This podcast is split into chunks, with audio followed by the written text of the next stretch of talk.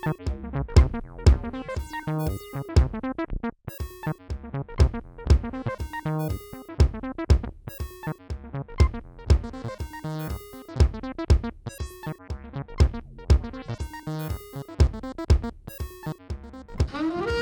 bienvenidos a este segundo episodio de Conmovida,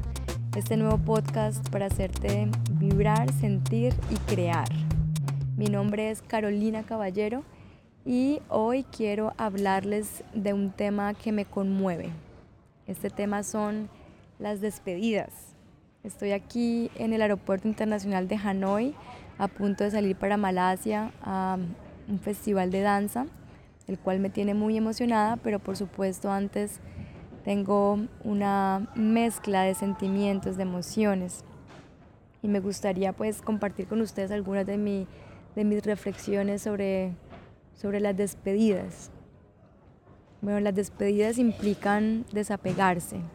es decir, soltar aquello que es conocido y lanzarse a lo desconocido, a algo nuevo. Entonces ayer eh, pensaba con el corazón un poquito encogido, em, pues en todo lo que, en lo que iba a dejar eh, en Jalón, que fue la ciudad donde estuve por por el pasado año enseñando yoga, danza e inglés a niños vietnamitas. Em, por un lado, pues me despedía de las cosas materiales, obviamente. Em, les contaba que voy a realizar un viaje por más o menos tres meses, todavía no tengo em, como una duración exacta, pero más o menos el plan inicial, si todo sale bien, son tres meses eh, viajando aquí por el sudeste asiático y, em, y bueno, entonces ayer me despedía pues de, de, mis objetos materiales porque em, pues obviamente no todo cabe en las maletas. Entonces, em, bueno, esa es como la primera despedida que a veces pues ni nos damos cuenta, pero, pero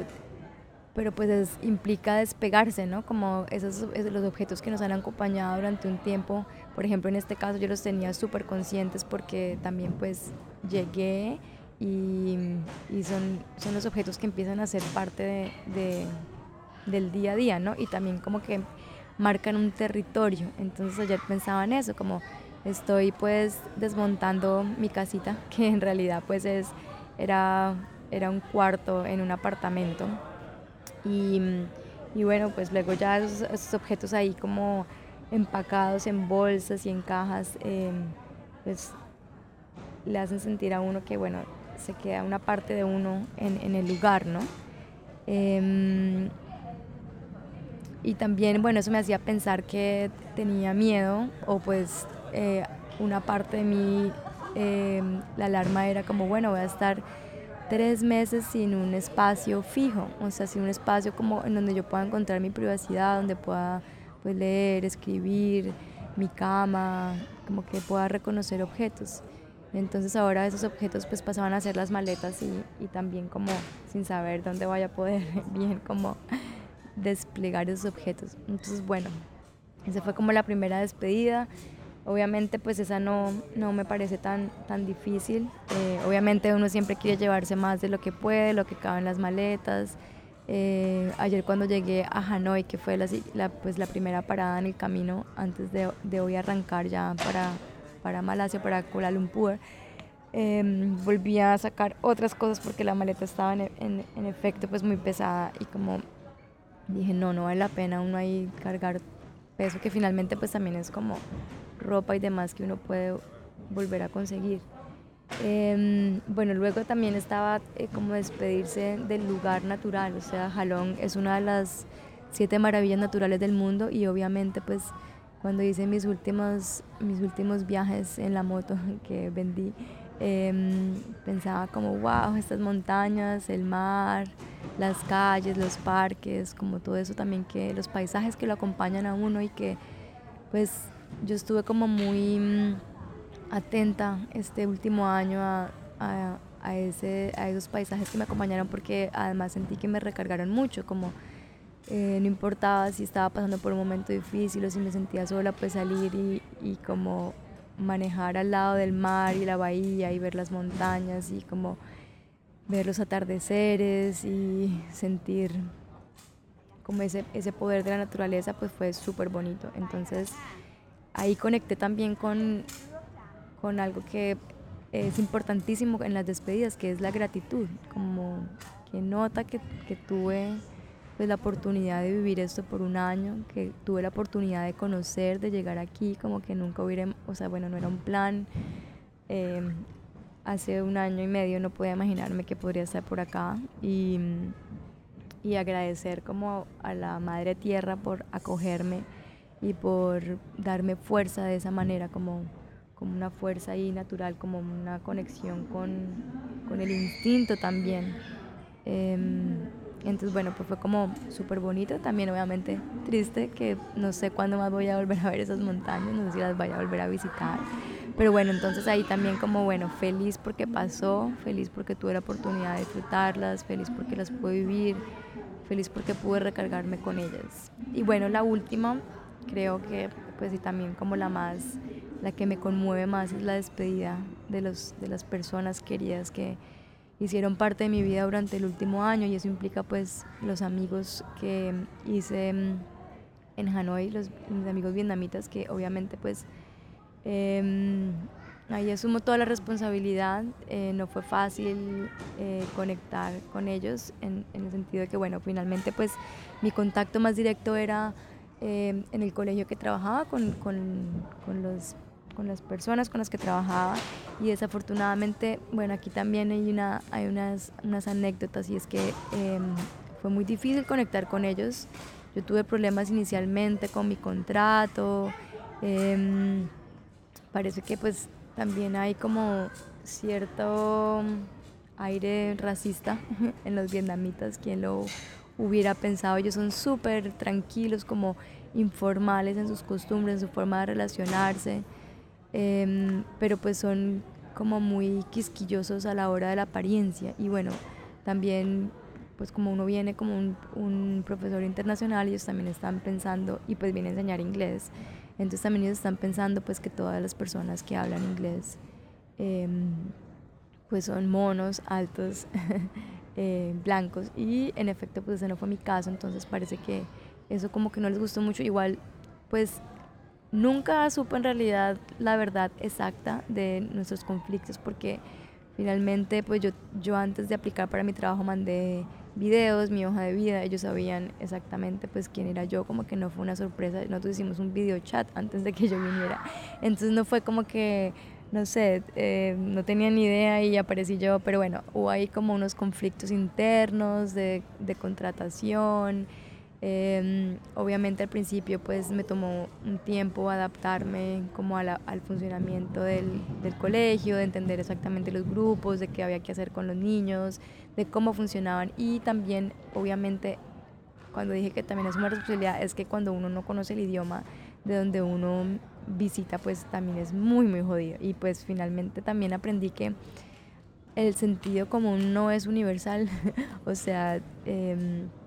uno tiene un sentido común con las personas con las que crece y, bueno, parece que sí, como en, en, las culturas, yo, digamos que yo nunca me había sentido tan extraña, pero aquí en Vietnam el sentido común es otro, o sea, hay cosas que uno piensa que son súper fáciles de entender, pues no, son difíciles de entender y obviamente pues el idioma es bastante diferente. Eh, fue muy difícil aprenderlo y también pues por las circunstancias en las que yo estaba. Mi excusa que pues no sé si tiene, si tiene justificación o no, es que también pues, bueno, el, trabajo con los niños es agotador y aprender un idioma es supremamente agotador, es decir, es ponerse en situaciones no, no cómodas en las que uno no entiende y finalmente pues como que cuando yo tenía tiempo libre yo prefería tener momentos de, de descanso total y de recargarme y pues además viví con una familia bumanguesa que bueno, ese es mi segundo punto y es que, em, bueno, el, la Caro Mantilla, que fue como el puente que, que ayudó a conectar a los profesores eh, el año pasado, pues para el 2018-2019, contactó a varios de sus amigos para que vinieran a, a, a trabajar. Entonces éramos seis colombianos, seis bumangueses. Eh, trabajando en el mismo lugar, pues más, más el esposo de Caro, más su hijo, como que armamos una comunidad. Y entonces pues vivimos muy cercanos eh, y,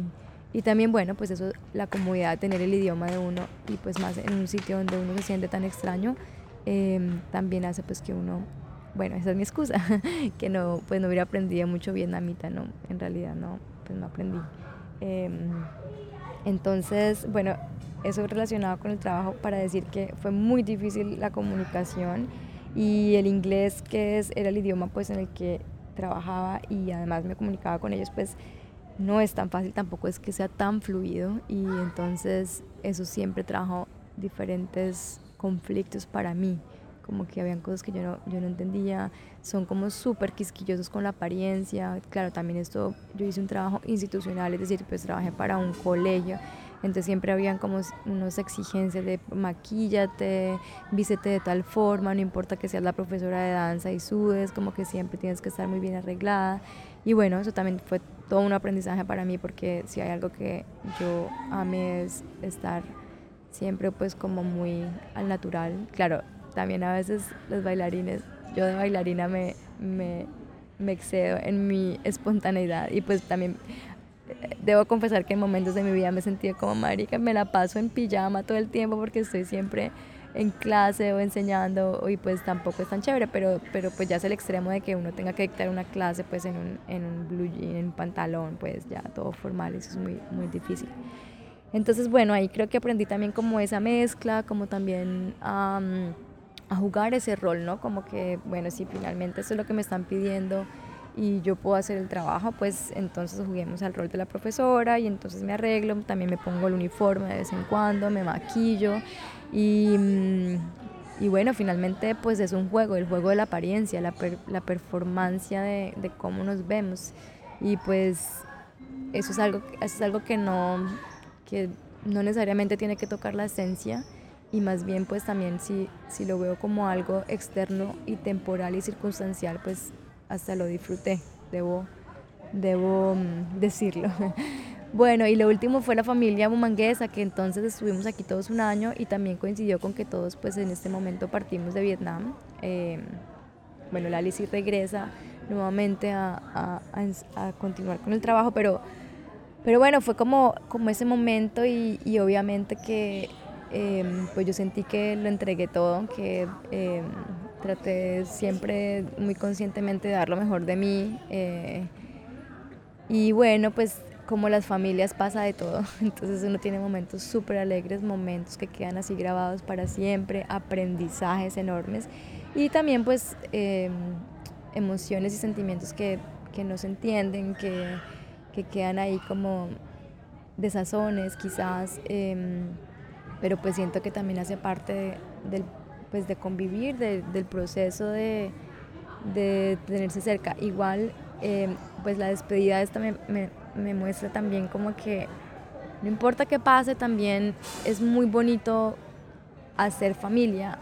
así sea por un tiempo o simbólicamente. Como que no sé, no sé si, si, si los amigos son los amigos del alma para toda la vida, pero pero ocuparon un lugar súper importante en este momento que fue un año en, en, el extranjero y eso sí es muy chévere, o sea, como esa capacidad que, que podemos tener de, de, hacer conexión y de ayudarnos y de soportarnos y estar pendientes los unos de los otros, creo que eso fue muy bonito, eso sí lo sentí por parte de todos y, y es algo que pues entonces ahora en el viaje siento que ese es el, el reto, ¿no? Como, como no sé, no sé qué amigos vaya a ser, si van a ser para toda la vida o por un día o por un mes o por tres meses, pero pues siempre también como eso recuerda la temporalidad y las despedidas recuerdan también la importancia de siempre dar lo mejor porque uno pues no sabe más cuándo se vaya a volver a ver. Y, y, bueno, obviamente que eso no quiere decir que, que uno no tenga sus diferencias y que, y que tenga que estar siempre pues en, todo color de rosa y feliz y, y, dando lo mejor. Hay momentos en los que quizás uno tiene que poner límites y, y, mm, y, también pues se busca distancia estando cerca y, y, eso no está mal porque finalmente pues hay que respetar también como las necesidades propias. pero pues es, es como trascender a pesar de, de, que hayan diferencias, saber que em, en, un, en, un en, un, caso tal, en, en, un momento en el que, en el que se necesita ayuda, uno sabe que cuenta pues como con una red. Y creo que entonces ese también es un dar desinteresado, es como yo doy ahorita aquí lo que sea sin, sin estar pensando como qué ganancia hay o, o, o como de querer eh, como agarrarse sin soltarnos, es como, como ese dar en todo su esplendor, dar humanamente todo lo que uno pueda. Y, eh, y bueno, ya cada persona obviamente eh, se queda con los recuerdos que, que quiere, ¿no? Yo tengo recuerdos súper bonitos. Eh, espero volver a ver pronto a todos, a todos mis amigos aquí bumangueses. Ellos saben quiénes son, Jaime, Gladys, Lali, Caro, Alejo, Ican. Ican se lleva un lugar súper especial en mi corazón. Eh, no, no, solamente tuve la fortuna de vivir con él, sino también de ser su profesora de danza y creo que eso, bueno, no, no me canso de decir que los niños son increíbles, eh, como con su dulzura, con su ternura, con su inocencia. Eh, y ellos conectan con uno como a un nivel energético muy bonito, o sea, eso también es ahí, bueno, los que tienen hijos obviamente sabrán esto más, los que trabajan también con niños lo habrán experimentado. Y a veces pues eh, de adultos eso como que olvidamos y estamos más preocupados por cómo, cómo se deben comportar, lo que deben hacer, lo que deben decir, lo que no. Y, y, bueno, a veces también como que rechazamos esa parte eh, como caótica y espontánea y dulce que son los niños, ¿no? Que nos están recordando eso todo el tiempo. Bueno, entonces estoy aquí, ya en el aeropuerto, pueden escuchar todos los ruidos. espero que no, que no haya muy, pues que no se haya distraído mucho, pero quería como, como conectarme con esto porque eh, pues me va a servir para mi viaje también. Creo que cuando estamos siempre en un mismo lugar, a veces damos por hecho como eso, como las ayudas, los, los afectos, los, los espacios, los objetos que tenemos. Entonces mi invitación es a que a que quizás de pronto cierres los ojos un momentico, eh, respires profundo y conectes con todos los objetos que, que te rodean, que has conseguido y, quizás le des un, nuevo sentido, quizás hay unos objetos que ya no, no te dan energía, o sea que por el contrario están ocupándote espacio y eso pues también es importante reconocerlo para también poder despedirse de ellos y bueno, ya, chao, no lo necesito más, se pueden donar, se pueden vender, se pueden eh, votar, lo que ya no sirva, también vas abriendo espacio para nuevas cosas, eh, con los lugares agradecer, como realmente date un momento para sentir que cuáles son esos paisajes que en realidad habitas, cómo te recargan o no te recargan, dónde te sientes mejor en, en qué parte de la ciudad. Em, y bueno, las personas, obviamente, las personas con las que te relacionas. Em, y eso, entonces creo que despedirse es duro, se le encoge a uno el corazón, a veces salen lágrimas. Yo ayer estaba súper revuelta entre la emoción, obviamente, de empezar algo nuevo y, y, bueno, también como el guayabo de despedirme de, algo que fue muy bonito por un año y pues que ya no va a estar. También, obviamente, está la, la, incertidumbre y también ahí pues las reflexiones como, como, como también a veces nos apegamos y sentimos como no, yo estoy bien aquí